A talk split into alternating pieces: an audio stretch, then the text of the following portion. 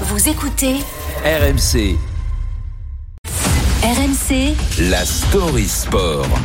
L'histoire sport du jour avec Pierre Amiche. Bonjour Pierre. Bonjour à tous. La Formule 1, bien sûr, ce dimanche, Grand Prix d'Italie, Monza.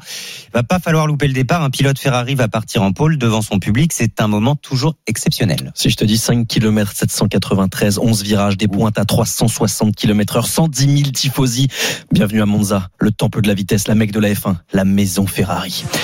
Ici, il ne faut pas avoir peur de voir rouge parce que Monza n'est pas une simple course, c'est un pèlerinage annuel où les ferraristes se donnent Une vague écarlate qui déferle du monde entier, qui converge en Émilie-Romagne et le tout depuis 101 ans. J'ai eu la chance personnelle de vivre l'expérience Monza et de connaître cette tension palpable, cette nervosité avant le départ et cette explosion au premier virage quand une Ferrari pointe en tête.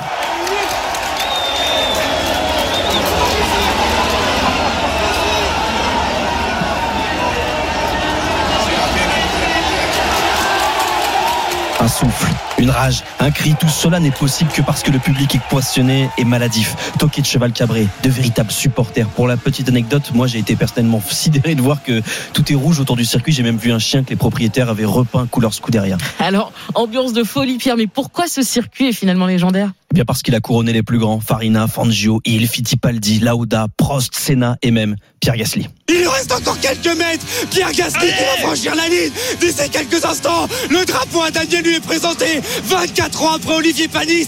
Pierre Gasly qui remporte son premier Grand Prix en Formule 1.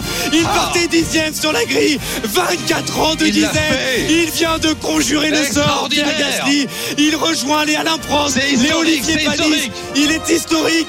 C'est incroyable. Tout comme Lucas arrêter de crier comme ça parce qu'après ça donne ma voix. hein. Attention les amis. hein. Ouais, c'est quand même un quart de siècle sans victoire, ça se fêtait. Pourquoi les rois de la Formule 1 s'y imposent, vous allez me demander? Bien parce qu'ici, il faut autant de talent que de courage. Le juge, le juge de paix de ce circuit se nomme la parabolique, un virage sur la droite à l'aveugle, sur une route inclinée où les pilotes rentrent à plus de 210 km heure et ne doivent pas freiner.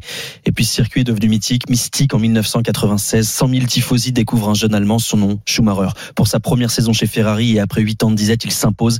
C'est la naissance du Baron Rouge. Quatre ans plus tard, en 2000, il égale Senna sur le podium avec son frère submergé par l'émotion. Il fond en larmes en conf d'après-course. Enfin, en 2006, après son cinquième succès, un record, il annonce sa retraite chez lui, à Monza. Plus récemment, Charles Leclerc, en 2019, a confirmé tout son talent. C'est le plus grand succès du petit prince monégasque, la première de la Scuderia sur son Grand Prix depuis 2010. Alors, ce dimanche, Carlos Sainz, auteur de la pole, a rendez-vous avec son destin. Face à lui, un siècle d'histoire et derrière lui, les espoirs de tout un peuple. Ah, merci Pierre Amiche, c'est toujours un bonheur de vous entendre. Votre story est à retrouver en podcast sur l'appli RMC. Et le départ, bien sûr, 15 Sur heures RMC, en sur RMC, la radio de toutes vos émissions sport.